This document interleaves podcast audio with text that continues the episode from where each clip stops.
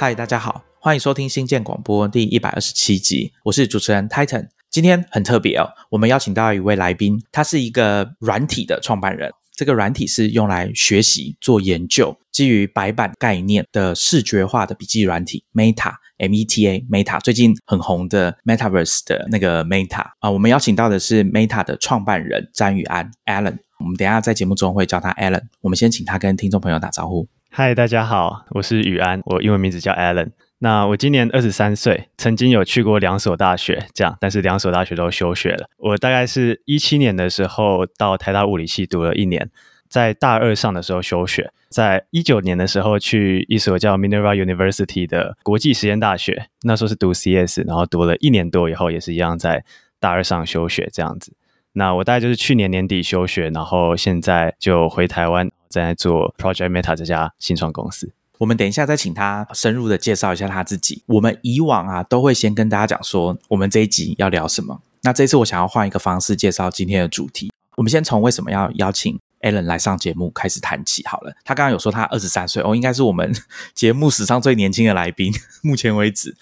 我第一次注意到 Alan 啊，应该是在二零一七年，就是他刚刚说的啊，第一次要从台大休学的时候，他那时候写了一系列的文章。那后来呢，陆陆续续还有读了他几篇文章啊，例如二零一九年有写一篇《世界》啊，这个等一下我们可能还会提到说，哎，为什么他在二零一九年要写这样的一篇文章？第三次特别注意到，就是在我们之前两百八十三期的电子报，应该是五月的时候，推荐了他的一篇文章，叫做《My Vision: A Forgotten History》。我的愿景，一段被遗忘的历史。那篇文章有双语版本。那当时呢，我在电子报的介绍是这样写的：我说，作者詹宇安是 Project Meta 的创办人。那篇文章呢，是他分享创业愿景系列的其中一篇文章。那介绍了 Douglas Engelbart、Ted Nelson 和 Alan Kay 这三位活跃于大概一九六零年、一九七零年代，被认为是电脑界的先驱人物。那篇文章除了在回顾啊，说明他们当年提出来的愿景之外，也检视了今日我们所处的状况，我们在使用的技术。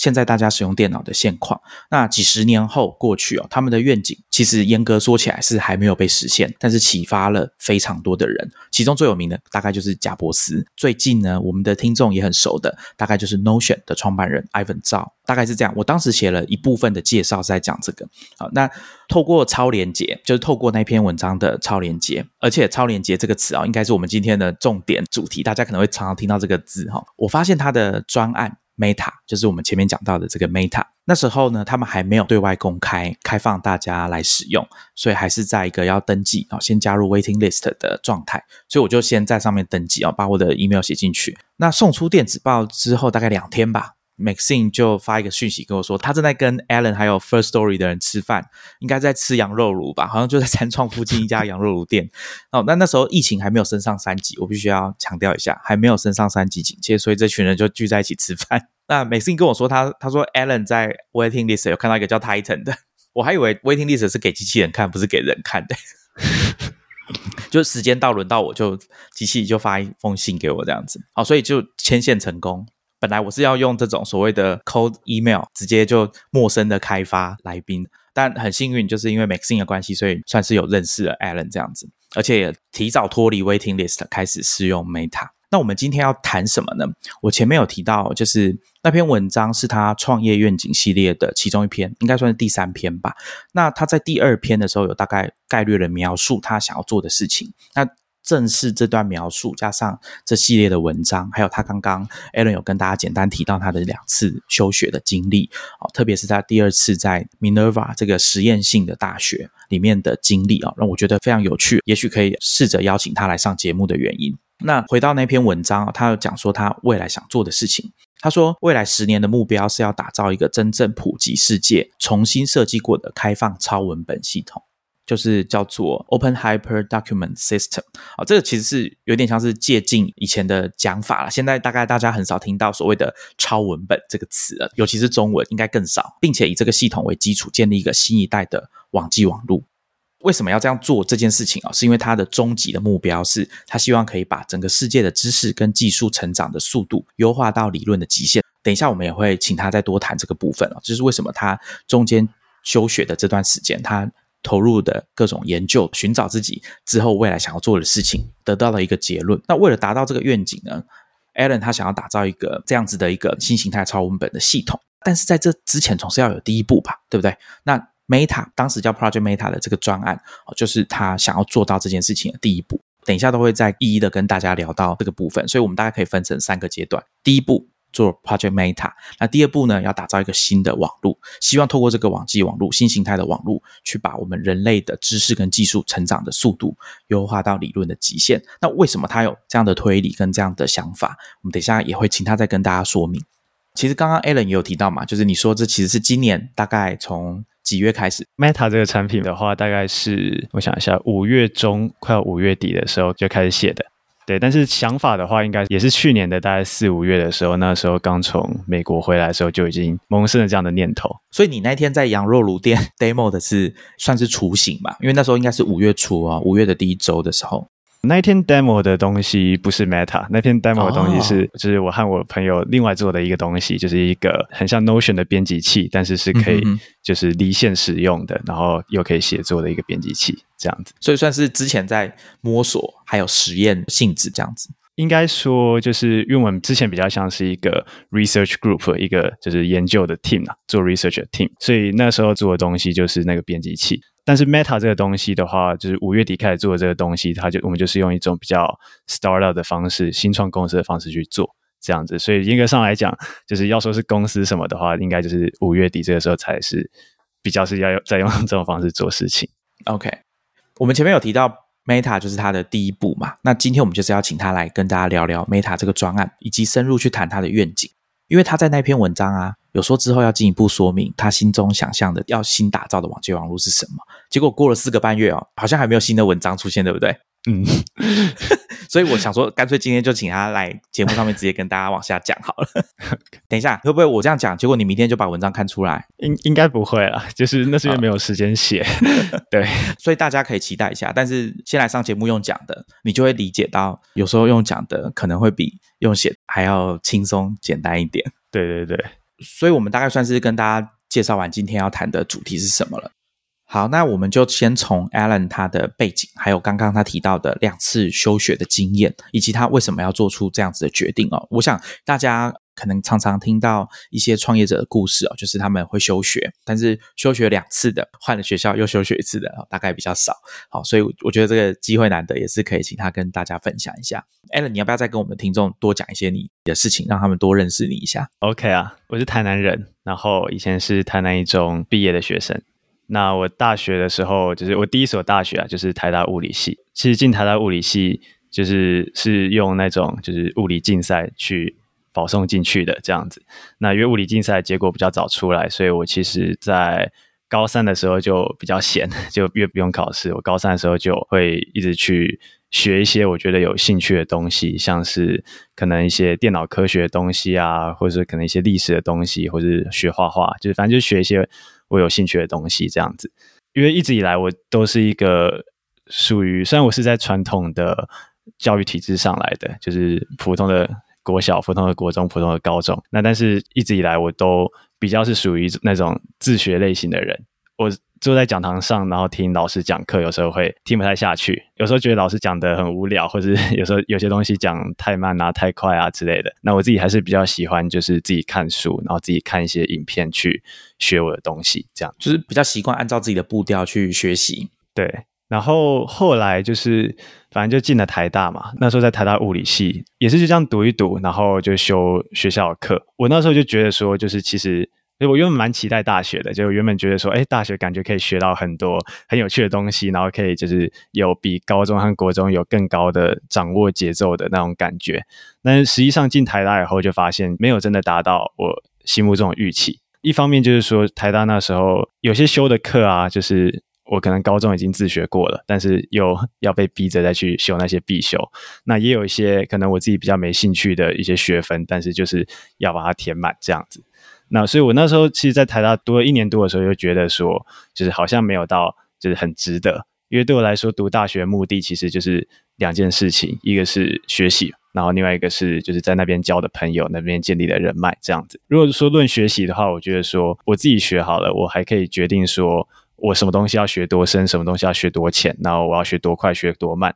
但是我在学校学，我就要背一个课表去限制我学习的节奏和学习的方向。而且我想学的主题其实很多，那但是因为我就是在一个物理系里面，就会有物理系的必修和选修，然后我就没有办法真的去学所有我想学的东西。然后甚至有时候我想学一门课，然后可能也选不到课，或者说那要选的课会卡我的课表这样子。那我那时候其实注意到，就是至少我有兴趣的主题啦，大部分都有可以看的书，或是说网络上有课程，而且是品质非常好的课程，可可能比在台大上的课程还要好。这样，所以我就有点怀疑说，就是诶，那我继续在学校修课的目的是什么？然后另外一部分就是朋友和人脉部分嘛。那其实这部分我觉得其实蛮值得的，但我没有觉得说我需要花四年去 做这件事情。就是其实读完大一，我觉得就是该认识的人就也认识的差不多了。那大二大三，其实那时候听。大家同学或者学长姐一般的讲法就是，大家都会变得更忙，会变得更专注在自己的方向上。所以我觉得该认识的、值得认识的人，至少我在大一的时候也认识的差不多了。这样子，所以主主要就是说到大二上的时候就决定说，嗯，现在好像没有很清楚说我读大学目的是什么。然后而且那时候陷入了一个危机，就是说，哎，就是我到底我人生想要做什么事情？其实我不是很知道。就是我曾经以为我知道，但是就是思考了很久后，发现其实我没有真的很。清楚，我需要花一些时间去了解这件事情。你刚刚有提到嘛？你是在大二上学期的时候确定了这件事情，应该说确定自己有一点不太知道以后要干嘛。第一次就是有点怀疑说，在大学念书这件事情大概是什么时候发生的？你还记得吗？高中吧，等待上大学那段时间吗？对，就是高中的时候，那时候要选系，然后我那时候就一直在想说我要选什么系。其实我觉得我高中还算是比较知道，说我那时候以为我知道我想要干嘛，就是我那时候就想当一个物理学家这样子，然后去研究理论物理。但是上大学了以后，开始就是有一些转变，就是说我很喜欢去学一些。反正我有兴趣的主题，我就想学这样，所以我其实，在大学的时候，除了一些物理系的课以外，我还去修了一些可能电机系的课啊、数学系的课啊。然后我就觉得，就是说我每去修一门外系的课，然后像数学系的高等微积分好了，或者说电机系的，就是 Web Programming 这样，就我就感觉我进到了一个新的世界。然后这个新的世界里的东西也都很有趣，它并没有比物理还要不有趣，我可以这样讲。那我也我有去听一些就是文史的课，然后我也觉得也是很有趣，所以我就没有觉得说有哪一个东西是就是特别特别，我感受到有一个感觉，就是我这辈子一定要做这个，非做这个不可。这样，那我感觉是说，就是反正。我就学一个东西，那我学东西以后，我慢慢去了解它，我就有兴趣。那我有兴趣，我就会想深入。那对我来讲，学习是一种比较像是 for fun 的感觉，但是就比较没有是那一种，就是有一个强烈的人生目的，说哦，因为我未来想要做这个事情，所以我要去学这些东西，这样子。那你一开始啊，其实 Alan 在他的文章里面有提到说，第一次要从台大休学的时候，其实心里是有点紧张，然后也是充满了不确定。是不是？对啊，对啊，对啊。那那时候你有跟其他人去深入的谈这件事情，然后最后做出这个决定，比如说家人或者是你哥哥等等的。其实那个时候我觉得就是 比较年轻，比较冲动一点这样子。我大概就是有一次回宿舍的时候，我在想说，就是到底我人生要做什么，然后总觉得好像继续待在大学也不是个办法，在大学没有办法帮助我去 figure out 这件事情。然后我就坐在我位置上想了 想了一下下，然后就想说要不要休学。然后我就转头问了我后面的室友说：“哎。”我有点想休学，他说好啊，休啊。后来发展就是顺理成章嘛，因为我其实其实这个念头也不是那个时候就有了，是比较早就有了，所以我那时候也稍微做一些准备，就是说，哎，我如果休学后我要去哪里啊？我要去做什么事情啊？我脑中已经大致上有一个初步的规划。你当时就算马上休学，其实距离要去当兵的年龄或者是时间也还有一段嘛，应该也不是马上就要去当兵，是吗？对，我在是十十月、十一月的时候休学，隔年三到四月的时候当兵。那就休学和当兵之间，就是在一家软体公司实习。好，所以大家对 Allen 他第一次休学为什么要休学，大概有一个概念了吧？那 Allen，请问你中间啊，第一次休学到当兵，然后到去申请 Minerva 大学的中间在做什么？我第一次休学的时候，就是首先我是先去了一个学长的软体顾问公司工作，那其实就是去那边写扣了，就是写程式，然后了解一下说，哎。职业的软体工程师都是怎么去做事情的？因为我那时候其实就是刚修完一门电机系的网络开发课程，也还很菜，这样，那我就想知道说我到底跟职业的差距有多大，然后就后来证明是蛮大的，对，写了一堆蛮烂的 code，但是对，但也学到蛮多，就是说，哎，呃，不只是写程式也好，那有时候可能跟就是公司的。Senior 出去跑客户也好，然后去了解一些比较商业的东西，或是哦，就到底这家公司怎么运作的。就是那时候其实这方面我觉得算是有长一些知识，因为老实说我在那之前我对这些职场上商业的东西并没有太多的理解。这样子，因为我爸妈都是老师，所以是比较公务员出身的，所以这种软体工程师的生活，这种公司的生活，就那时候我觉得体验蛮新鲜的。那因为那阵子我基本上就是要省钱，所以我就直接住在公司了。我们公司有一个上下铺的床，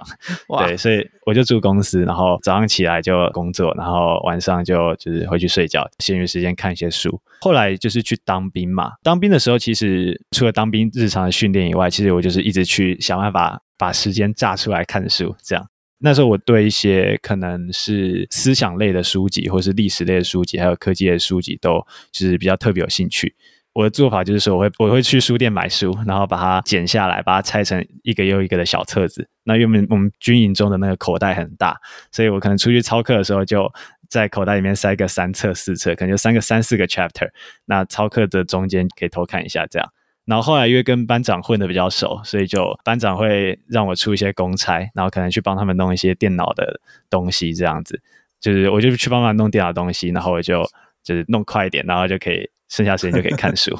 我懂我懂。所以这是当兵的时候，当兵完以后，这边有一个就是比较 fun fact 啊，就是说当兵完以后，其实我有好一阵子是寄住在台大同学的住处，这样子。我的日常生活其实也我觉得蛮单纯的，就是一直看书，然后看一些线上课程，把一些就是我之前一直很有兴趣、很想看的课程啊，不管是比较理论性的，像是什么 computer organization 或是 architecture 之类的，或是比较。实作性的一些写程式相关的课程，然后还有看一些一样我之前可能提到过的一些像什么人类大历史啊、Singularity is Near 啊这些，后来对我影响是很深的书。那其实我后来都是在看书，然后一直看到快要复学的时候，才开始想说，哎，我休学年限快到期了，这时候要怎么办？这样，那那时候才开始知道说，哦，有 Minerva 这所学校。说真的，我那时候已经不太想回台大了。我看了很多书以后，我其实很想要出国，然后看一看。外面的世界看一看更厉害的人，然后我总觉得就在台湾好像比较少能找到这样的人，所以那时候才申请。你刚刚有提到说有点想要出国去看一看，这跟你之前大概在二零一六年去找你哥的时候是有关系的吗？对，我觉得是二零一六年那一次是有影响，就是因为我哥他本身是系国工程师嘛，他是在 Facebook，对，所以那时候就是高中毕业升大学，就想说趁这个时候去找一下我哥这样子。所以，我哥那时候其实带我参观蛮多，可能他们公司啊，或者他们朋友的公司啊，像是 Twitter 啊、Uber 啊、Airbnb 啊，就是一些不同的细股的科技公司啊。然后我那时候其实就觉得说，还蛮壮观的，就是这这些公司这么大，感觉就像一座城市一样，或者一个很大的社区一样，然后一堆人，每个人桌上都有一台电脑在写 code，然后去管理这种 billion 等级的，就是来自全世界各地的用户。对，所以那时候是对我来讲是有点震撼的。看到世界各国的人一起工作，因为从小就在台湾，我周遭就台湾人，这样我还没有真的就是有这样的看到这么多外国人的一个机会，所以那时候我觉得留下了一个还蛮深刻的印象。但是那个时候比较不清楚的就是说，因为我一直都知道戏谷是一个等于是 startup 的摇篮吧，就是有很多新的科技公司也不断浮现。但我哥他本身比较是一个在大公司里面工作的人。所以比较少会看到这种 startup 生态的人，那这也是我那时候申请 Minerva 的时候，就是也是就想说，如果我这次有上，然后去到美国的话，那我也想多认识一些可能跟这些大公司不一样的一些人、一些生态。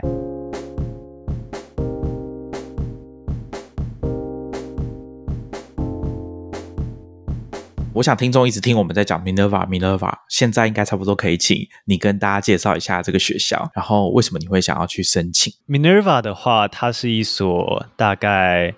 五年前或六年前成立的一所大学。我会知道 Minerva 是因为我有一个认识的朋友在那边读书。我在休学的过程中有一次，好像是在看世界杯足球赛，然后就跟他约吃了一次饭。他又说：“哦，他接下来要去 Minerva 这所大学读书。”那我就说：“哎，Minerva 是什么大学？我之前没有听过，很好奇。”所以他大概跟我解释了一下，就是说这所大学他们的整个运作的方式、上课的方式和学习内容，我觉得都还蛮酷的。就是说，它基本上会让你在大学四年期间，在七个不同的城市之间穿梭吧。就是说，大一的时候在旧金山，大二上在韩国，大二下在印度，然后大三上在柏林，大三下阿根廷，大四上是伦敦，然后大四下就诶是台北，我就觉得蛮酷的。然后他们全程的上课，通通都是线上的。小班制就是可能一个教授对十五个学生左右。那上课的内容也很特别，就是说他们比较不是去教你，像在台大的话，你可能就要修什么普通物理学啊、微积分啊、计算机概论啊。但在 Minerva 的话，我们大一的时候整年都在上思维模式，就是说它大概有可能快一百个思维模式。那我们就是要去把这些思维模式学起来，然后去应用这些思维模式在不同的 project 上面写一些 paper 研究之类的。所以，台湾传统的大学上面在分类课程的内容是以知识来区分的，但是在 Minerva 他们是用思考的方式，用你刚刚说的，我觉得这个部分可以请你跟大家解释一下。其实你在你的文章有稍微提过嘛？哈，我觉得这种用有一点像是 Hashtag 的方式哦来分类，你提到的这个应该是叫 HC 是吗？对对，叫 HC，我觉得这个很有趣哦，你可以再多跟我们听众解释一下嘛。所以在 Minerva 的话，我们大一一整年就是要学将近一百个 HC。那 HC 的全称是 Habits of Mind and Foundational Concepts，也就是说一些思考的习惯，还有一些在各种不同的学科里面可能会用到的一些概念。举例来讲好了，像我们的 HC 有分四大类，有一类叫 Complex System。中文叫复杂系统，那可能有一类叫 Art and Humanities，然后另外一类还有 CS 的啊，然后还有 Formal Thinking 跟 Critical Thinking，就反正就有不同类的 HC 啦。就 Formal Analysis 这一个系列来讲好了，可能就有一个 HC 叫 Deduction，然后另外一个 HC 叫 Induction。那 Deduction 就是推理嘛，那 Induction 就是演绎嘛。所以我们就是要去学各种跟推理和演绎有关的原理啊和技巧啊。那我们的作业可能就会是要去读一些，不管是新闻报道也好，或者是一些论文也好，然后就要从里面抽取说，哦，这里面哪些部分是用推理得出来的，啊，哪些部分是用演绎得出来的。那比方说以复杂系统来讲，好了，复杂系统也会有复杂系统的 HC，像是可能 multiple agents 好了。我们可能就是要去分析一些不同的系统，像是医院这个系统里面有很多不同的人，有医生、有护士、有病人，然后有不同的 stakeholders。那我们要怎么去可能用 multiple agent 这件事情去分析，说就是诶一个现象是怎么被这些 stakeholder 之间的 interaction 所造成的？那或者说我们还有另外一个 HC 叫 emergent property，就是涌现。emergent property 最常见的就是可能一堆有独自一些规则的一些 agent，那他们之间的互动产生的一些规则上的涌现。那我们也会去看一些可能跟经济学有关的案例，或是跟数学有关的案例，那或者甚至去写程式跑一些模拟，去研究说，哎，就是这些涌现是因为什么原因去造成的这样子。同一个 HC 它可能在很多不同的领域中会出现。就是可能经济学或社会学或物理学，举例来讲好了，我高中的时候有看过一个就是清大开放式课程，在教热统计物理。热统计物理里面就也有很多就是跟统计还有这些统计几率有关的造成的一些热物理的现象。那我们在 Minerva 的时候又有学一些经济学的东西，那你就会发现可能就是一些热统计物理的东西跟一些经济学的东西，他们底层所使用到的概念是一致的。那 Minerva 他们在做的事情就是确保你能去学会这些底层的概念。那这样的话，不管你之后想要去学什么样的科目，去理解什么样的主题，你脑中都有这一套工具可以去帮助你去 approach 他们。我对你那时候在文章里面描述的一件事情蛮有印象的，是你有说他们会根据这大概八十几个啊，快一百个 HC，反复的按照他们的设计啊，每一个学期都会重复的去使用这些思考的方式。但是啊，对照传统的上课的方式，可能大家说在知识面上面，可能我这学期修完某一门课之后，过两三年，我可能已经忘记这个科系里面比较核心课程的内容。但是按照他们的设计，是不是这件事情啊？因为会反复的去运用这个技巧，所以可能一直到你毕业为止哦，这些东西可能都还是算比较熟练的、比较熟悉的，是这样子吗？对，基本上这就是他们的目的，就是说他们大一把这些 HC 全部教完了以后。但大一就会一直去练习这些 HC 嘛，就是比方说我们 CV project 好了，我们可能跟一个 local 的公司合作，这样，然后要帮他们去设计一个 marketing strategies，就是说怎么去做行销，我们就会被规定说，哦，我们在这一个 project 里面，我们要使用至少几个 HC 这样子。那每个 HC 都有分数，就是一到五分嘛。那其实最后你每个 HC 都会有它的加权的分数。你到大二、大三、大四也是一样。像我们大三、大四的时候会有一个 Capstone Project，就是中整专案，就是要毕业的时候你要去做的一个专案这样子。那你在这个专案里面，你也要不断的去把 HC 应用进去。那个我们的教授就会去针对你使用这些 HC 的方法去评分。刚刚你有提到，你们上课的过程中有可能会需要运用到一些数学，或者是写程式去跑模拟，去学习这门课。我想好奇就是说，对一些同学来说，他们的背景，我觉得这边可以请你谈一下，说就你的了解啊，Minerva 进来的学生，他们的背景大概都是什么样子的？背景，比如说他们是原本在大学里面是学文法商，以我们台湾的角度来看啊，文法商的背景，还是说跟你一样是啊，我们讲理工的背景，还是他们其实也都没有先念过大学，是直接从高中上来的？嗯，我觉得什么背景的人都有。我们那一届最年轻的应该十六还十七岁啊，最老的好像二十五还二十六岁。其实所以是一个非常大的一个 gap。Minerva 他们的说法就是说，反正不管你几岁，不管你受过什么样的教育，那你来我们这边这些 HC，你以前就是没有真正训练过，你要被我们训练过一轮，你才算是合格。所以其实虽然大家年龄差蛮多的，经验也差蛮多的，但是到头来都还是修一样的东西，然后修那些东西也是一样的，就难度。也都一样了，可能比较年长的人会稍微比较吃香一点点，但是也没有到吃香非常多。背景的话，像我们学校有分好几个学院嘛，像什么商学院啊、社会学院啊，还有自然学院和 CS，就是 CS 是计算学院这样子。那你是哪个学院？我自己是 CS 辅 SS，SS 是 Social Science，因为我那时候也修了一个跟脑科学有关的课程，这样子。我们其实学校蛮常会有这种双主修，或是 Double Major，或是 Like Minor 之类的，这其实蛮常见的。因为我们的课表是呃相当弹性的，就是你修了哪些课，学分满了，你就可以拿到那一个 Minor 或拿到那一个 Major 这样子。所以有些人可能他比较认真一点，他就会多修一些课，拼个 Double Major，像妙丽那样。对对对对对 对，就是像妙丽那样。呃，比方说 technical 的这种能力啦，像写程式的能力，或是一些比较 analytical 的能力。如果你是想要走 social science 或是想要走 art and humanities 的人，那刚上来的时候可能就会比较吃力一点。先说一下，就是像 Minerva，它其实是给蛮多奖学金的，但是光靠奖学金其实还不够，所以我们其实大部分学生都会有 work study，就是在学校攻读。所以像我们就会有一些 work study 是 peer tutor，就是让可能比较有这种技术和城市经验的人去教。商学院或是文学院背景出来的学生写程式，因为对 Minerva 来讲，不管你是什么背景出来的人，写程式都是一个未来必要的能力。他们是把这件事情视为必要的，就对了，就是来这边就读，多少你要学会这个技能，这样子。对对对，就我跟之前 Alan 聊天的结果啊，他有提到说 Minerva 的另外一个特色是他们的教学系统，他觉得蛮特别的，所以我想也可以请他在节目上跟听众分享一下。Minerva 教学系统基本上就是说，我们有一个上课软体叫 Forum，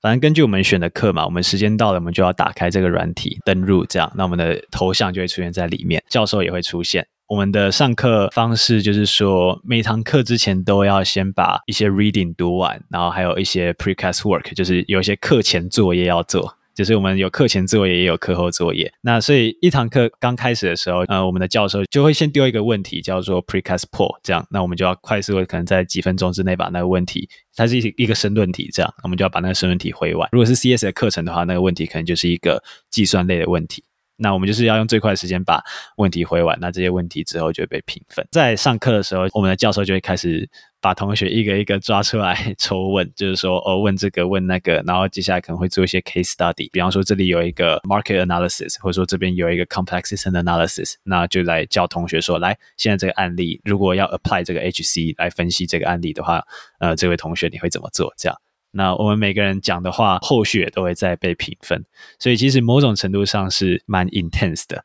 那当然，其实我觉得 Minerva 的学生也没有到都。这么的，我们也还是有些有些时候会就是做一些偷懒的事情呢，或者说就是故意去 fake tech issue，比方说老师问问题的时候，我们就假装声音出不来这样子，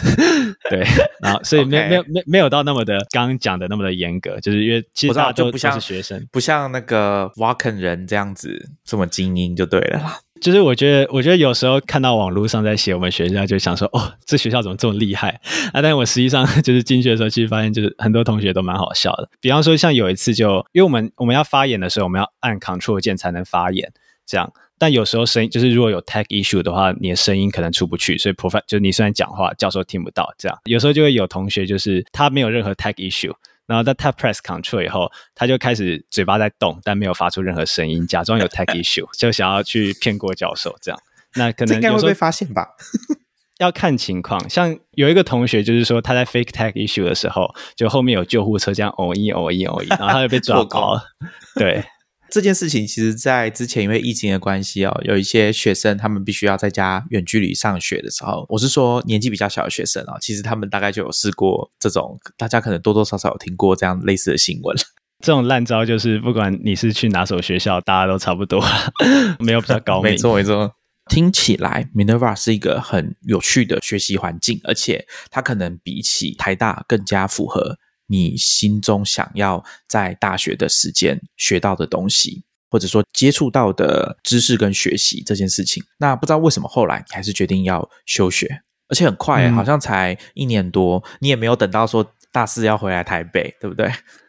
对对对，这也跟就是我一开始去 Minerva 的动机有关呐。我一开始出国的时候，其实就像刚刚讲的，我想要去看更大的世界，然后看一些更厉害的人。也想看看能不能找到思考方式跟我比较类似的人。那我觉得在 Minerva 第一年的收获的确是很好的，但是它还是有一个比较像是缺憾吧。它跟台大一样会去控制你的学习的步调，这对我来讲一直以来都是一个蛮伤的一件事情。因为 Minerva 非常的 intense，那我们的课就是堆满满。Assignment 也堆满满，没有办法有太多可以自己花时间去思考的时间，这是他的优势，也是他的劣势。就他的优势是说，他透过这一套训练，那四年以后他训练出来学生，这些 HC 应该都是倒背如流，就是说刻印在自己的脑中。但是缺憾的话，就是我觉得台大的一些缺点，Minerva 也避不掉。那另外一方面是说，就是因为我第一次休学的那两年，其实我在去 Minerva 之前，我已经大概有一个目标了，就是大概有一个我。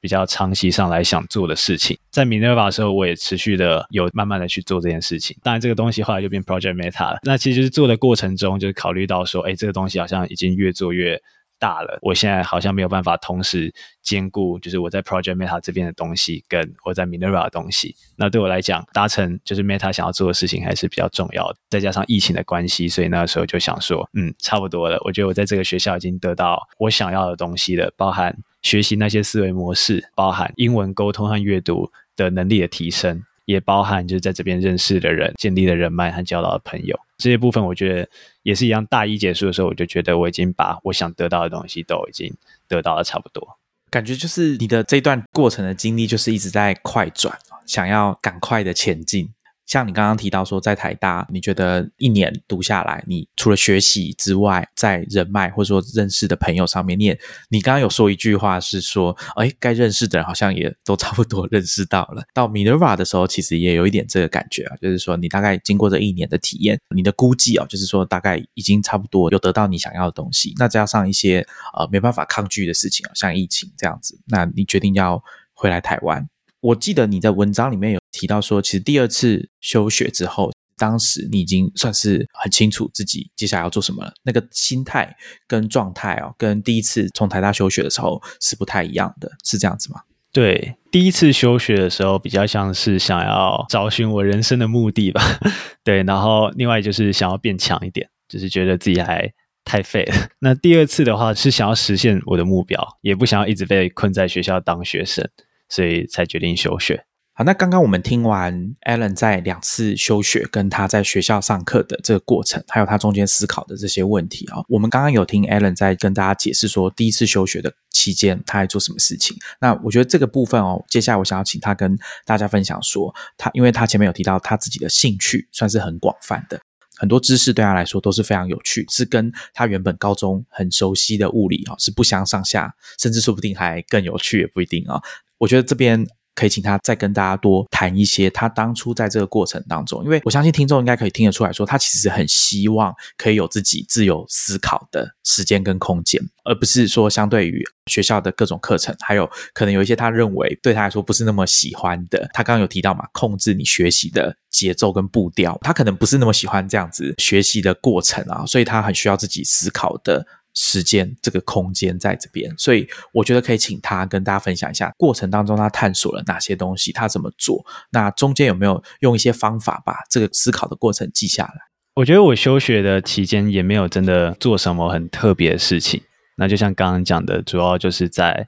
看书啊、看课程啊、学我想学的东西，学我觉得很酷的东西。我现在这样回想起来，我觉得第一次休学的时候，刚从台大休学的时候，就有一件事情对我来讲影响还蛮大的。就是那个时候，我跟一个人吃饭，应该是军医的冠伟吧，军医的创办人嘛。因缘机会下就跟他吃饭，然后他就问我说：“就是哦，你的 mission 是什么？或者说你有没有什么 calling，就是想要做什么事情才休学？”然后我那时候就想说，好像没有，好像是比较像是不知道自己要做什么，所以想要休学去想这件事情。其实他跟我讲了以后，我后来就一直在思考说，哎，我 Google 了一下，我发现其实蛮多人都可能在某个时候会找到自己的 calling 的，找到自己可能人生想要做的事情。那那件事情不见得是跟你做什么工作有关。比方说，好，就是如果说从职位的角度上来看，就是说，哎，我要当一个。工程师，或是我要当一个设计师，我要当一个学者，我要当一个创业家，这样。但我的理解是，就这东西是比较像是说，有一件我真的很想要完成的事情，一生的志业，像是可能解决全球暖化这样的问题，或是做出超强人工智慧这样的东西，就是可能一个人一生中想要达到的一个人生志业。我那时候其实就是一直在思考说，哎，那我自己的话。我有没有这样一个东西？那如果我现在不知道这样的东西是什么的话，那我要怎么去找到它？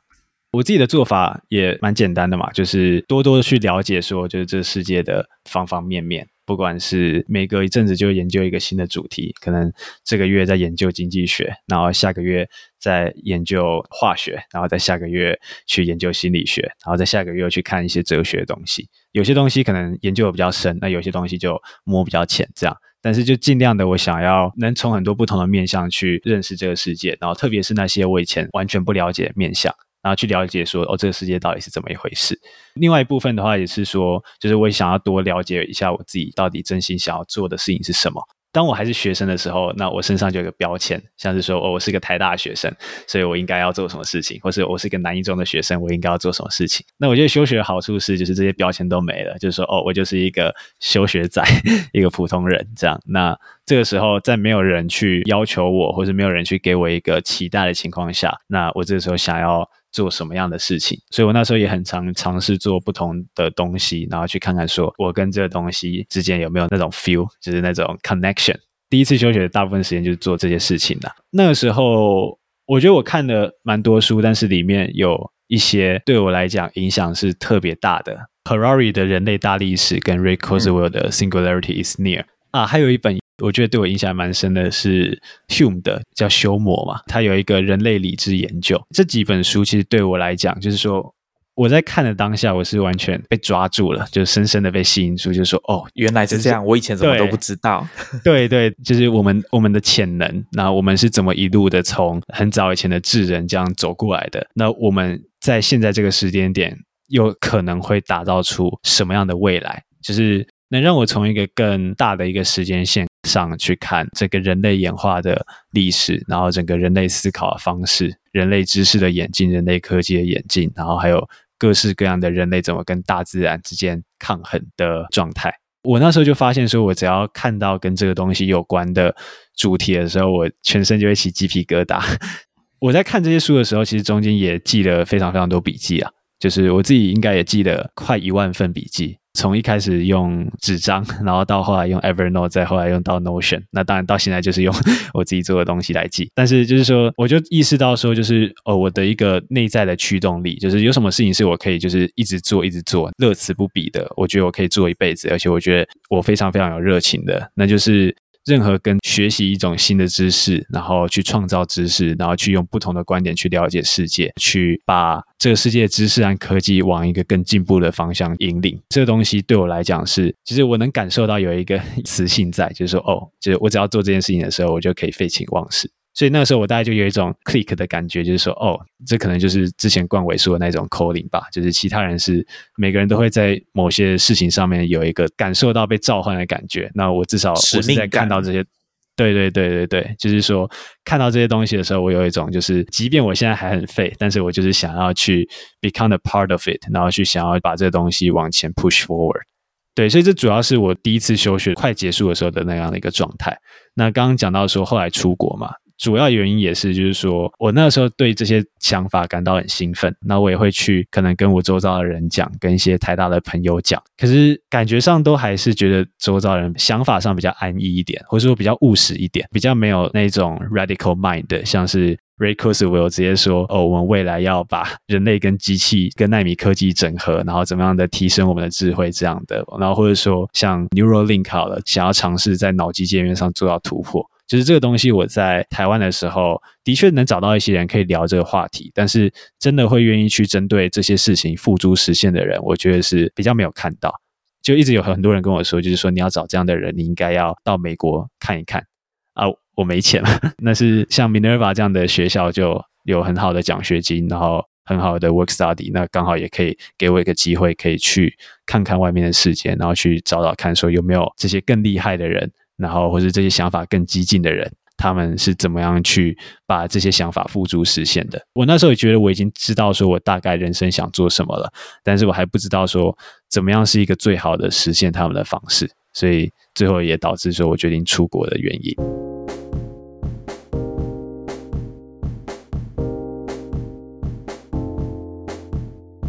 好，那我觉得听众听到这边应该差不多觉得说，哎，Allen 应该要开始跟我们讲他到底想到什么东西了吧？但是在这之前，我要先讲一下别的东西哦。刚刚 Allen 有提到说，他在这个过程中写了非常多的笔记啊，就大概有一万份。我们之前新建广播，大家非常感兴趣的一个题目就是笔记啊，写笔记这件事情。那之前 Lawrence 在我们节目谈他怎么写笔记的笔记啊，这件事情那一集非常受欢迎。大家对于笔记怎么做笔记，怎么提升自己的生产力哦，有一种我们身为节目制作人哦，明确的感受到听众对这个题目的喜爱这样子。所以我觉得可以先请他聊一下。因为 Allen 其实从很早以前，大概一三年开始写部落格、写文章。那大家可以去他的部落格上面看。我觉得写文章这件事情是蛮有趣的，因为他很坚持，一定要每个月至少要写一篇文章，一直到现在。我听说大概八月底的时候差点破功，是吗？对，对，今年八月底差一点。对，是因为做 Meta 太专心了，是不是？还是怎么样？对，因为做 Meta 的话，就是每天都要写 code 啊，跑 design 啊，跟用户讲话，所以就突然发现，哎，好像八月底了，那我这个月还没有写任何东西。那 Alan，你刚刚说，所以八月的这个危机有解除嘛？后来你就还是有写文章，所以达成了就是连续八年来都有写文章的记录。那我想问你，可不可以请你跟我们？听众分享一下，持续的长时间的写文章，它的好处是什么？有没有什么是你意想不到？你原本没有计划到说，哎，我写文章持续的写，虽然说有时候可能一个月就只有一篇，但是还是有我想不到的好处是什么？我觉得写文章的一个对我来讲蛮大的好处，就是说我能我在写文章的过程，其实也是一个在思考的过程。所以其实每个月写一篇文章，就等于是每个月强迫自己，就是坐下来认真的去思考，可能一件事情、一些事情。不管是关于自己的，还是关于特定的主题的，对我来讲，就是说，就像你现在做 podcast 嘛，那你在做 podcast 也要事先做一些 research。那我在写文章也是一样，就是我写任何一个主题之前，也都要去做一些 research。那所以我觉得这算是一个蛮大的好处，就是说。等于是我从国三开始就可以有这个机会，不断的去训练我呃 research 一个新的主题的一个能力。再就是把它表达出来，那怎么样是一个比较好的表达方式？我要怎么样去把很多的资讯用一篇文章整合起来？那这部分我觉得对我后来的可能 logical thinking 也是蛮好的一个训练。那另外比较想不到好处，可能就是 因为写文章嘛。那一开始就是自己写，那自己写就是我其实就只是放着，我也没有想过就是要给谁看。但是后来有时候我会可能把一些文章转到我的 Facebook，然后就被分享，然后就开始有越来越多的读者。然后一直到现在，可能就是读者还蛮多的。那有时候就会有一些得到一些机会啦，不管是 job offer 也好，或者是像今天被邀请来这个 podcast 也好，或者说可能就是有些用户透过我的文章知道了 Meta，然后跑来注册我的 waitlist 也好。那我觉得这些东西就是可能最一开始八年前的时候开始做这件事情的时候，比较没有特别去想的，但是在后来算是对我带来了蛮多的好处。刚刚 Alan 跟我们分享他写文章这件事情，那刚刚我们还有提到笔记嘛？笔记我们留到后面，我们先回到刚刚在 Minerva 休学之后探索的这个过程。最前面我们有提到说，他在差不多这个时期啊，对于自己之后想要做什么，有越来越清晰的一个想法。那我觉得这边差不多可以请他跟我们谈一下，说自己探索之后得到的结论，以及他未来想要做的事情。对，像我后来觉得感受到的 calling，就是我后来写的。呃，跟 mission 有关的东西，其实也是基于说我第一次休学期间对于世界的研究。我大概会把它分成就是三个短期的 mission，然后中期的 mission 和就是 in long term 的 mission。短期的话，那当然就是现在在做这件事情嘛，就是要怎么样去将整个世界的知识还有技术增长的速度优化到理论的极限，等于是短期的，可能是未来十年的目标。那中期的目标就是要想办法发展出一种人性化的方式，去使人类和科技结合，提高人类在不管是智力啊、能力啊，或是生命形式上的水平。如果中期目标达成的话，那其实我们已经是另一种物种了，就是我我们相较于过去，就是未来人相较于现在的人类一样。这个时候就会有一个最终极的目标，就是去确保我们可观测的宇宙的秩序可以永远的延续。不断的升级，不会因为一些物理学的限制而走入终点。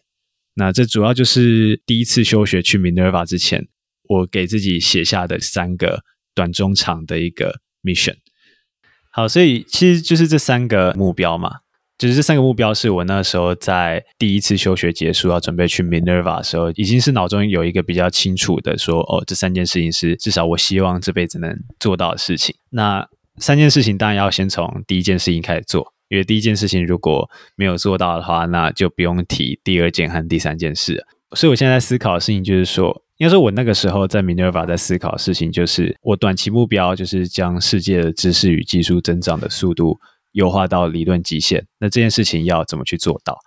就我们在 Minerva 有一个 HC，就是叫 Break It Down，就是说对于任何一个问题大，如果这个问题很大的话，那你要再把它去拆解成更小的问题，然后去一个一个击破。所以我就思考，就是说，哦，这个短期目标我可以怎么去 break down 它？那我思考出来的结论就是说，如果我们要提高就是世界知识增长的速度的话，可能会分三个阶段。那第一个阶段是提升一个人创造知识的能力，那第二个阶段是提升一群人创造知识的能力，那第三个阶段是提升全世界所有人共同创造知识的能力。所以总共会就是等于是有这三个主要的部分要进行。至于说要怎么去提升，不管是一个人、一群人，还是全世界创造知识的能力，那这里头就又可以把它拆解出来，就是说，就是我们通常要提升一个能力，或者说，如果从生产力工具的角度上来看，就是我们要怎么让一个人或是一个组织变得更 productive。那其实就两种做法嘛，一种是给他们好的工具，另外一种是教他们好的方法论。那其实更好的做法就是，不仅给他们一个好的工具，你还可以给他们一个可以搭配这个工具去进行的、去使用的一个方法论。所以我基本上在 Minerva 的时候，我主要的研究就是在研究这个主题。那那个时候也是花了很多时间在 research on，就是一些 computer pioneers 的一些文献，包含像刚刚提到的 Douglas Engelbart、像 Ted Nelson 或者像 Alan Kay 这些人，其实他们。已经在这个主题上已经思考了，就是很长一段时间的。那也有很多就是很著名的文献，像是什么 Personal Dynamic media 或是 Augmenting Human Intellect，或者像 Literature Machine。那其实就是等于是在从一些不同的视角下去思考，说 Computer as a Medium，就是电脑作为一个媒介，要怎么样去提升人类的智能。刚刚 Alan 讲的东西，我觉得有一个是蛮有趣的。他在文章里面其实也有提到啊。那我觉得这个可能跟他在读 Doug Engelbart 他之前写的算一本研究报告里面啊有提到的那本研究报告叫做 Augmenting Human Intellect: A Conceptual Framework 啊，一个概念性的架构。他在里面有提到一个东西，我觉得我还不太熟悉，但我就试着讲一下。它有一个简称啊，叫做 HLAM 斜线 T。Human using language, artifacts, and methodologies in which they are trained，就是人类经过训练的去使用语言、人造的工具还有方法论。他刚刚有提到的，当我们学会一套新的工具的时候，其实我们等于也接纳了这个工具背后设计的设计者，还有这个。工具被设计出来的目的，它所代表的方法的一个理论，这样子，所以我觉得这件事情对我来说是蛮有意思的。那刚好，它现在已经在进行了，就是打造我们前面介绍过的这个基于白板概念的，可以用来学习做研究的笔记软体 Meta。所以接下来我就想要请 Alan 来跟我们聊一下，他现在正全力在进行的这个专案哦，Meta。我想一开始啊，就先请你简单的跟我们听众介绍一下什么是 Meta 好了。我们刚刚前面有大概已经多少有谈到一些概念了嘛，但是大部分人都还没看过你的产品，所以请你先跟我们听众说明一下。Meta 在现在这此时此刻的样子其实是很简单的，它就是一个专门为了学习和做研究而设计的基于白板的一个笔记软体。在 Meta 里面，你可以把你的笔记丢到一个白板上，自由的摆放，然后去看到 big picture。但同时，你又可以随时的去放大，去看到不同笔记的细节。你可以这样去想象，就是说，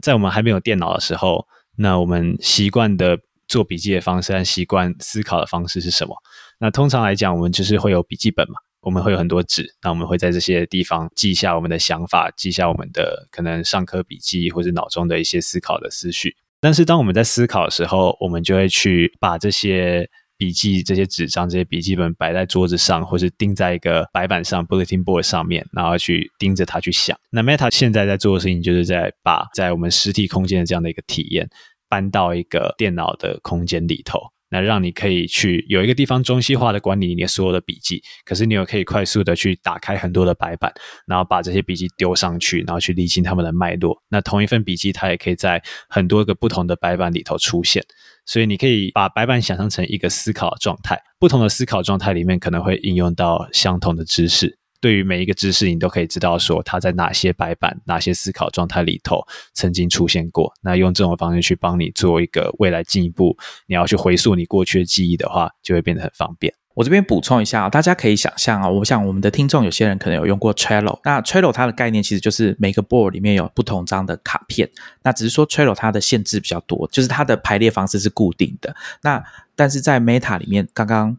Allen 有提到嘛？它就是一个很大很大，基本上就是没有限制那个大小的一个空间。那你可以在上面放各式各样的 board，代表你思考的状态。它的结构大概算是两层的结构啊，组成的基本元素是一张一张的卡片，可以被重复放到不同白板。不同 board 的卡片，那第二层就是这个 board。那当很多的 board 在这个无限的空间哦，最近骇客任务的预告出来了嘛？大家对当初在看第一集的时候印象很深刻，就是有一个全白的、看起来无边无际的这个空间。那以喜欢看日本漫画的人来说，就有点像是《七龙珠》里面的精神时光屋啊，是一个没有限制的空间。那你把所有的白板放在上面，是可以自由排列的，就是你可以自由排成你想要的形状。不同的群组啊，不同的组合的方式。那当初我听 Alan 在谈的时候，他就有提到说，这比较像是我们的所谓记忆宫殿哦，就是你在排这个板子的时候，你可以按照你自己希望的、方便你记忆的方式去排列。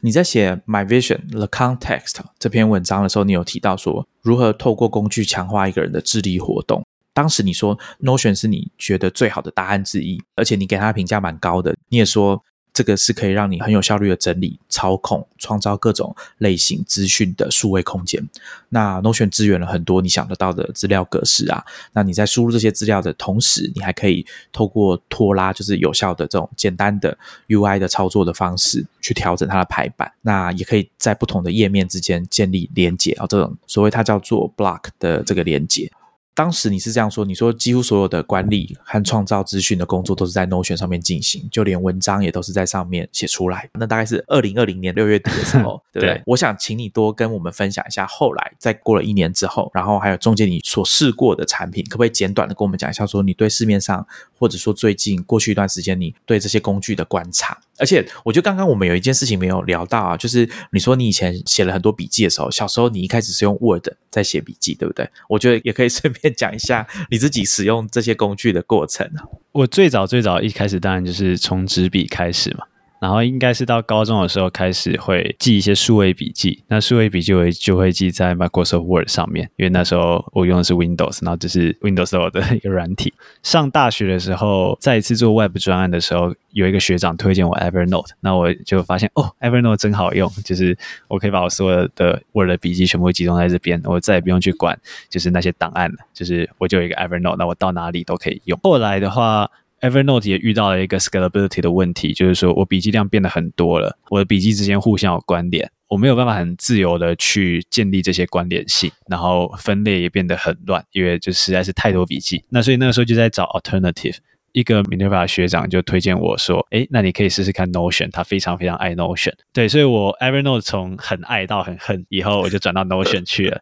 那 Notion 一开始也是真的是非常非常爱啊，因为我可以有无限的阶层，可以自由的连来连去，然后我可以自由的去就是脱衣我的不同的想法，然后甚至去 link to a block，而不是只是 link to a page。那我觉得。这在那个时候的体验是真的是很好的。我还自己建立了一个系统，是说我有一个超大的 database，那我就是一直往那个 database 塞笔记。那我有另外一个 database，可能是在放看待笔记的方式的笔记，也就是说，有些笔记是比较 high level 的，有些笔记是比较 low level 的。所以我等于是建立了一个很复杂的系统，把好几个 database 之间串联起来。那不同的笔记有不同的资料库，有不同的功用，他们其实就是提供我去呈现这些笔记。的不同的 view，举例来讲，就是很多笔记我可以根据就是人去分类它，像是这是 Engelbart，这是 Ted Nelson，是 Alan K。那我也可以根据主题去分类它，像是这是 HCI，那这是 Design Thinking，那这是 Business 之类的。那或者说我可以根据我自己的想法去分类它，或者根据我创建的时间去分类它。我那时候就是建立了一个系统，去让我能用各种不同的 view 去检视我的这些笔记。那我觉得当时是挺满意，因为我所有东西都搬进来了。那但是 Notion 后来就遇到了一个问题，就是效能太差了，就是实在是太慢了。这样就是我有时候 load 我的一个笔记，我要 load 十秒，然后还 load 不出来。有时候 server 那边还会 crash 掉，那我就突然间就没有办法 access 我的任何的笔记。这些对我来讲都是非常严重的问题，因为对我来讲，我的笔记软体就是我的大脑。那如果我没有办法 access 我的大脑，我觉得非常的就不爽。再来还有一个问题是，我觉得 Notion。不够 free form，就是说很多的思考其实是比较发散的，就是说我需要有一个自由的空间去摆放我的资讯，去盯着它思考，而且我还需要把这样的一个思考的状态捕捉下来。但是在 Notion 我就很难去做到这件事情，所以我有一阵子对 Notion 其实是非常不开心的，因为它一直 一直给我带来一些麻烦。一样就是 Notion、Evernote 都经历的这种从一开始很爱到后来很恨的一个过程。但我后来也意识到说，就是当然你刚刚提到笔记软体嘛。其实我觉得笔记软体是一个假的类别，就是没有所谓的笔记软体。只要一个软体，你可以往里面输入资讯，它就可以是一个笔记软体嘛。你硬要说的话，Facebook 和 Twitter 也可以是一个笔记软体。如果你就是把所有东西都献给自己看，而且就我所知，的确是有些人真的是拿 Facebook 的 timeline 来记笔记的。所以其实重点不在说这个东西是不是笔记软体，而是说这些可以记东西的软体，他们各自目标的 use case 是什么。像 Apple Note 啊、Evernote 啊这些软体，它最重要的 use case 就是啊，use case 就是使用场景啦。那这些软体它最重要的 use case 就是它可以让你快速的把想法倒进去。你在路上想到一个东西，你开 Apple Note，你记忆栏位，那你就可以把东西记进去了。简单来讲，就是说，我觉得并没有一种所谓的笔记软体这个东西，因为其实只要是可以输入资讯的东西，你都可以把它当做是笔记软体在用。举例来讲，就是比方说 Twitter 好了，或者是 Facebook 好了，就是你硬要说的话，你也可以开一个就是私人的 timeline，然后在里面去记自己的笔记。就我所知，其实蛮多人有在做这件事情的。那甚至也会有人用 Instagram 来记自己的笔记。所以最重要的事情就并不是说这个东西是不是一个笔记软体。而是说，现在这个软体它的使用场景是什么？它的 use case 是什么？然后它 target 的 audience 是什么？那举例来讲，好了，像 Apple Note 或是 Evernote 好了，这一类的笔记软体，它的主要的 use case 就是可以让你快速的去捕捉你的想法，等于是。Capture your thought as fast as possible。可能你走在路上，那你有一个想法，那你拿开手机，你记一个笔记，诶，那你你东西就记下来了。那你之后可能回家的时候看一看，你就可以就想起来说你那时候记了什么东西啊？为什么要记这些东西？这是最传统的笔记软体他们的 use case。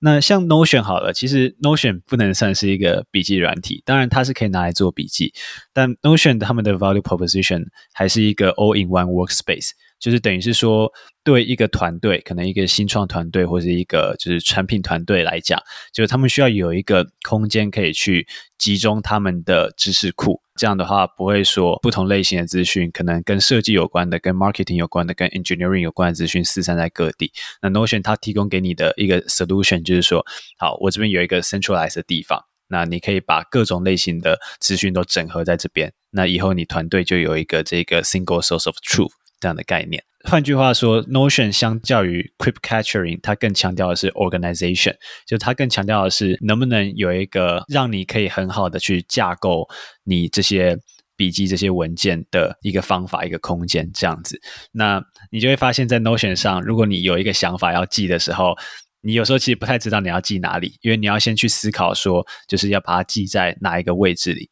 那这就是在 use case 上面，Notion 有 Notion 厉害的地方，Apple Note 有 Apple Note 厉害的地方。那其实还有一种笔记是像是 Markdown 吧，Markdown 这种类型的笔记，可能 Markdown file 或是线上的像 HackND。那这种我觉得他们更强调的就是。Long-term utility，就是说，当你今天你的笔记是用 Markdown 的格式去记的时候，你未来就算没有了这个软体，你还是可以用其他的 Markdown editor 去开它，那你就不会把被 lock in 在一个软体里头。那反过来看，就是如果你今天使用 Notion，那你有一天突然不想用 Notion 了，那你要把你在 Notion 的这一大堆架构换到另外一个平台上，另外一个平台不见得会相容。那这个就是 Markdown 相较出来，就是它的优势所在。最传统的 Microsoft Word 的话，那它可能就是更强调说是要让你把它能印出来，印出来印成一本书，来针对这件事情去设计的一个文书处理的软体。但你一样是可以拿它来做笔记。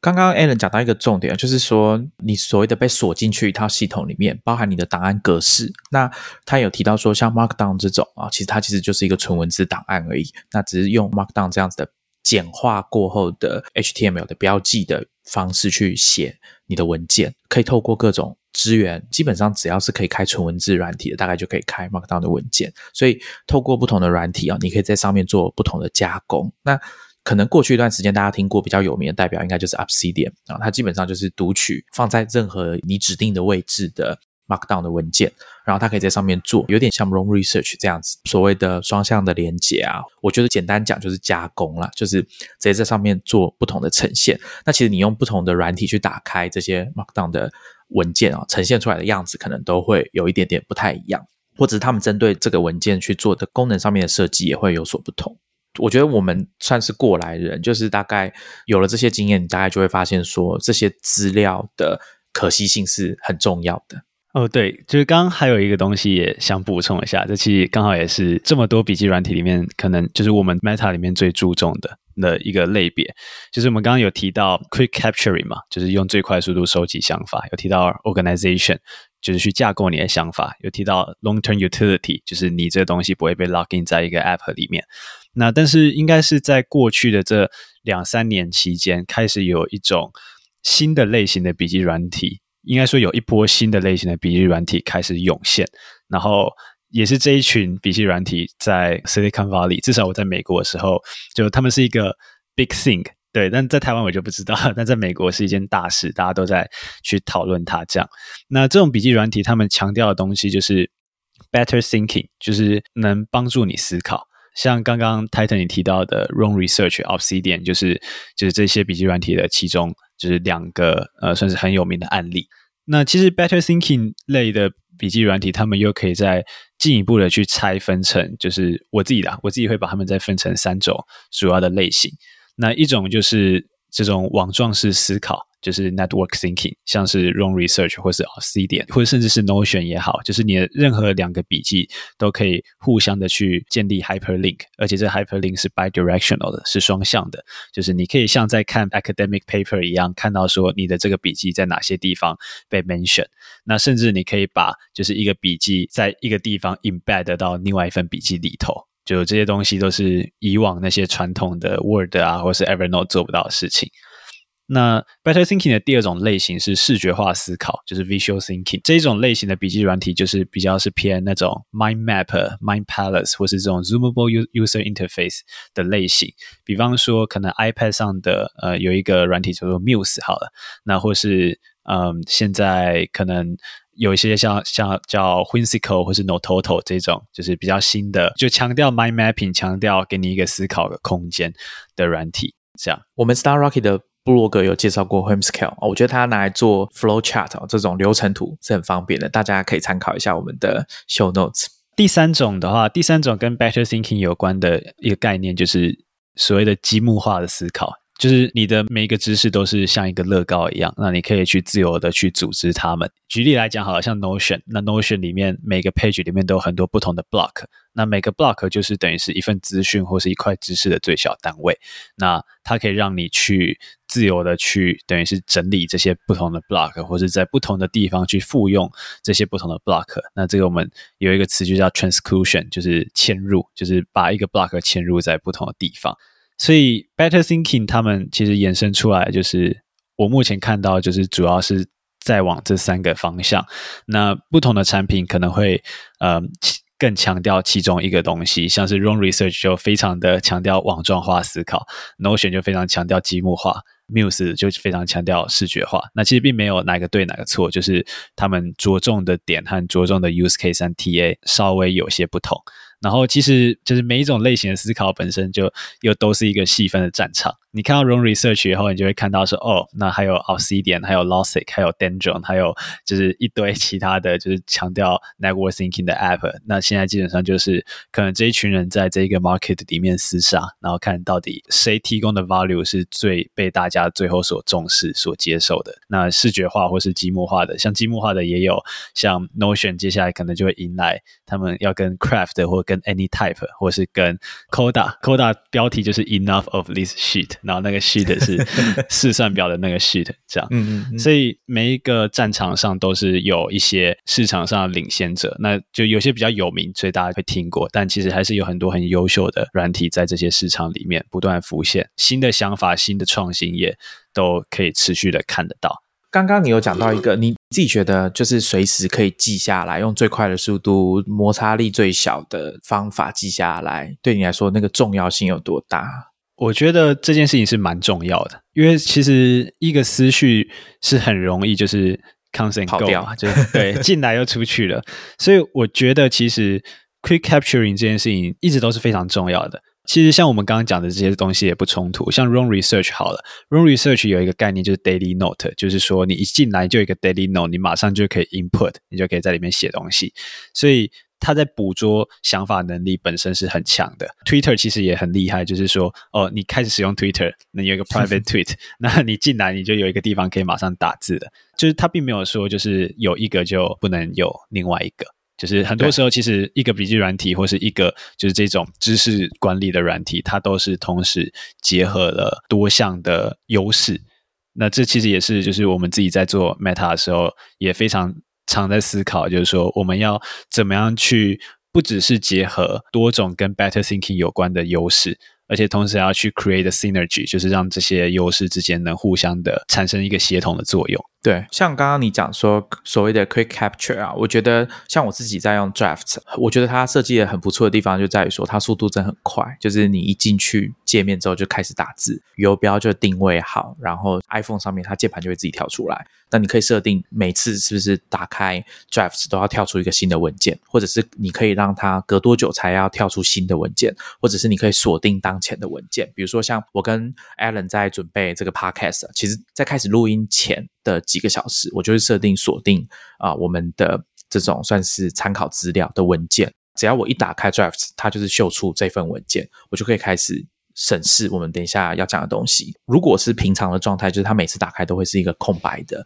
文件，我就可以开始记东西。这个东西我以前不觉得它有什么特别，就单纯会觉得哎蛮快的，我马上可以记东西。后来我在想它的设计上有一个问题的时候，经过经常出现的来宾哦，爱料理的共同创办人 Richard，他跟我讲，我才比较有概念哦。就是我会希望说可以把 Drafts 里面的档案拿出来，再搬去别的地方去用。可是因为 Drafts 它是比较像是 Evernote 这样子的 App。它的档案是包在这个城市里面的，它有一个自己的资料库，所以你不能像 Up C D N 或者说像一般我们的文件档这样可以拿出来，然后搬去别的地方复制什么的，它不能这样做。一开始我觉得这有点麻烦，哈。就不是很喜欢，可是因为后来 Richard 跟我说，这是因为他希望你可以不用一开始就决定说你要把这东西放在哪里，他就希望说 Drafts 打开你就可以开始写，你不用先想说我要放在哪个档案夹，我这个开心档案要在哪里开，我甚至也不用决定我要不要开心档案，他就先帮你决定了。那我觉得这个设计有它不错的地方，而且的确我后来想到的做法就是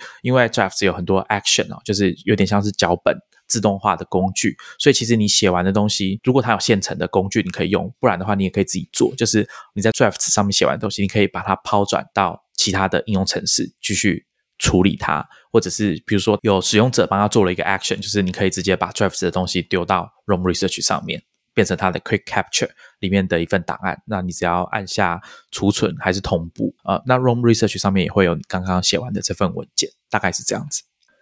刚刚前面啊，其实有提到说 Meta 它的目的啊，使用的目的，因为刚刚 Alan 有跟我们讲嘛，他认为说其实笔记软体这个分类是一个假的分类哦，它其实应该是各种软体，你可以把资讯放进去，而且根据你的不同的用途啊，很多东西你都可以叫它是笔记软体。以 Meta 来讲好了，你们想要做到的是说它是一个适合用来学习跟做研究哦，我觉得思考也也算是吧，因为这个过程当中你思考是一定不能少的啊。这个工具，我想请 Alan 在这个。地方跟我们再多讲一些，Meta 它想要完成哦，一个产品来说，它的功能，它想要做到哪些事情，它的目的是什么？可不可以在这个地方跟我们说明一下？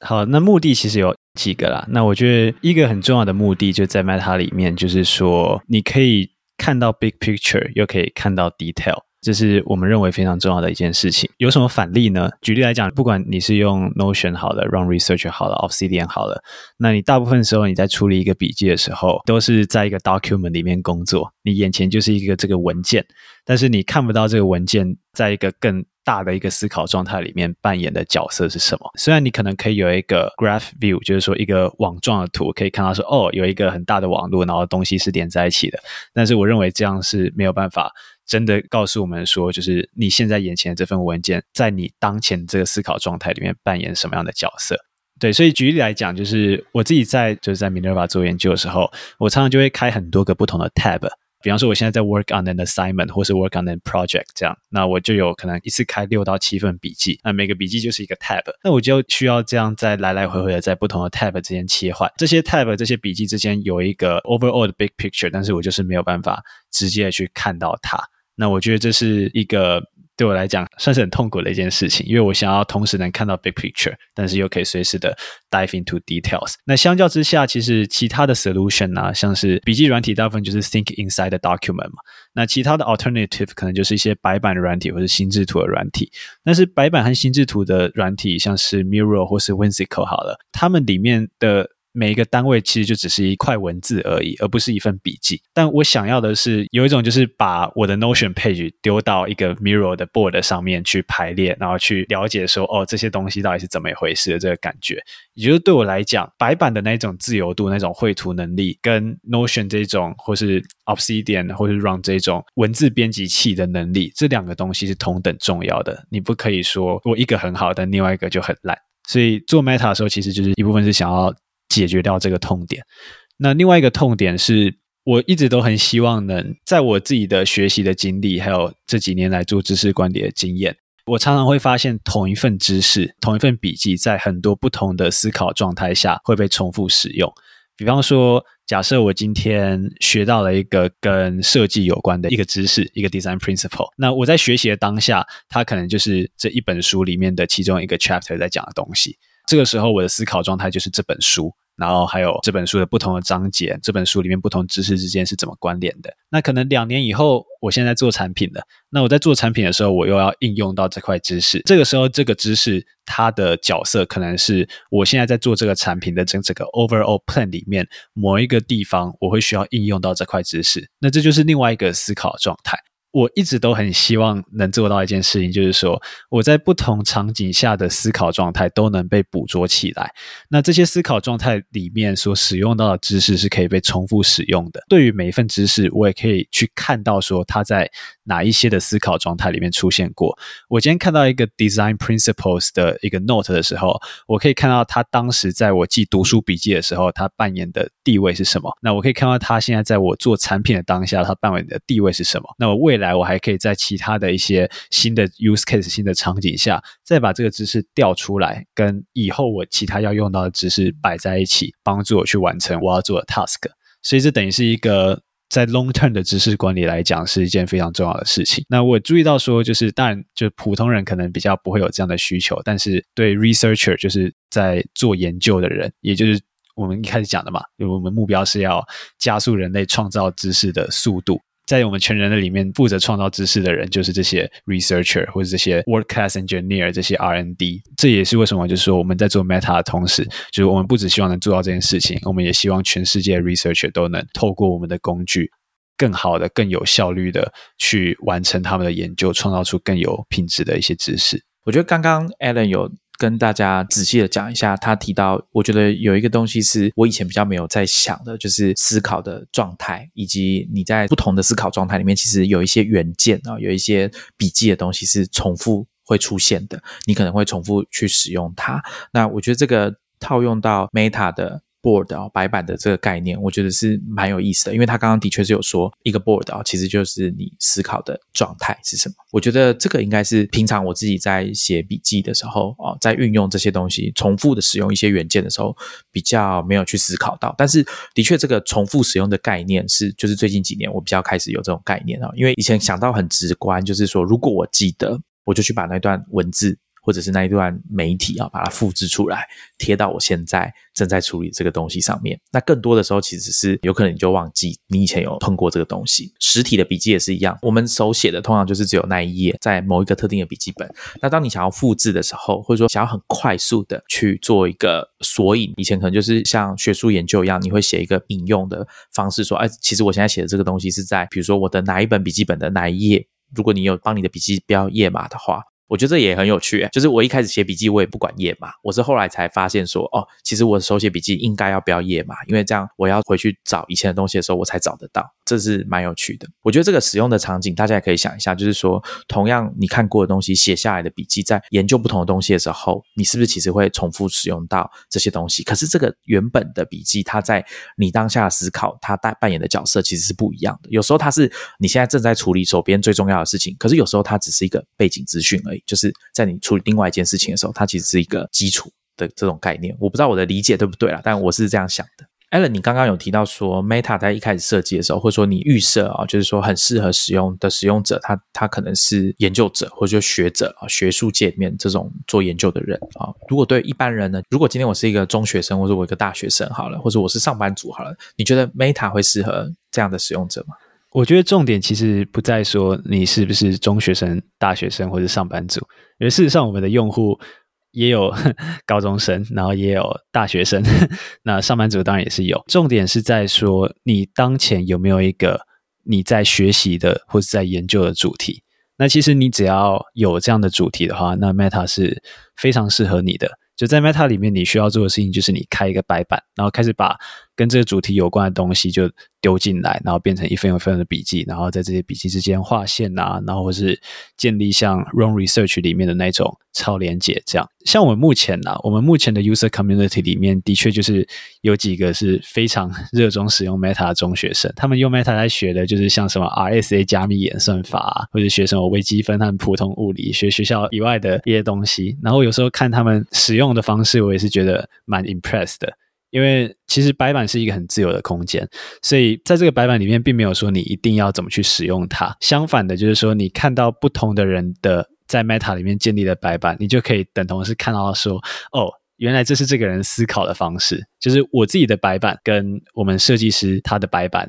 还有跟我们的工程师他的白板，其实长得都差很多。那有些就是很乱很发散，但有些又非常的 organized。我觉得这也是使用 Meta 的过程中发现蛮有趣的一点。然后我们的使用者啊，其实就像刚刚讲的嘛，这些学生以外，我觉得我们还有一批也是蛮 active 的，就是像 creative author，就是说他们要写剧本啊，写小说啊。我发现这些人其实也在使用的过程中特别的活跃。我觉得这可能就是你在开发一个产品中会享受到的特别的乐趣哦，就是看别人怎么使用你的产品哦。一方面当然是成就感，那另外一方面是他们绝对会可以带给你一些你原本设计这个产品目的以外的东西，而且是很惊喜、很正面的。我想应该是这样子吧。对对对。那我们谈到这边为止哦，我们大概已经知道 Alan 他对 Meta。他的构想，以及我们下一集会继续跟大家谈说他在设计 Meta 过程当中受到多少启发，包含 Ted Nelson、Doug Engelbart 等电脑产业发展的先驱们，还有他们怎么开发 Meta，以及他们很独特的一个 onboarding 的流程是怎么反过来影响到他们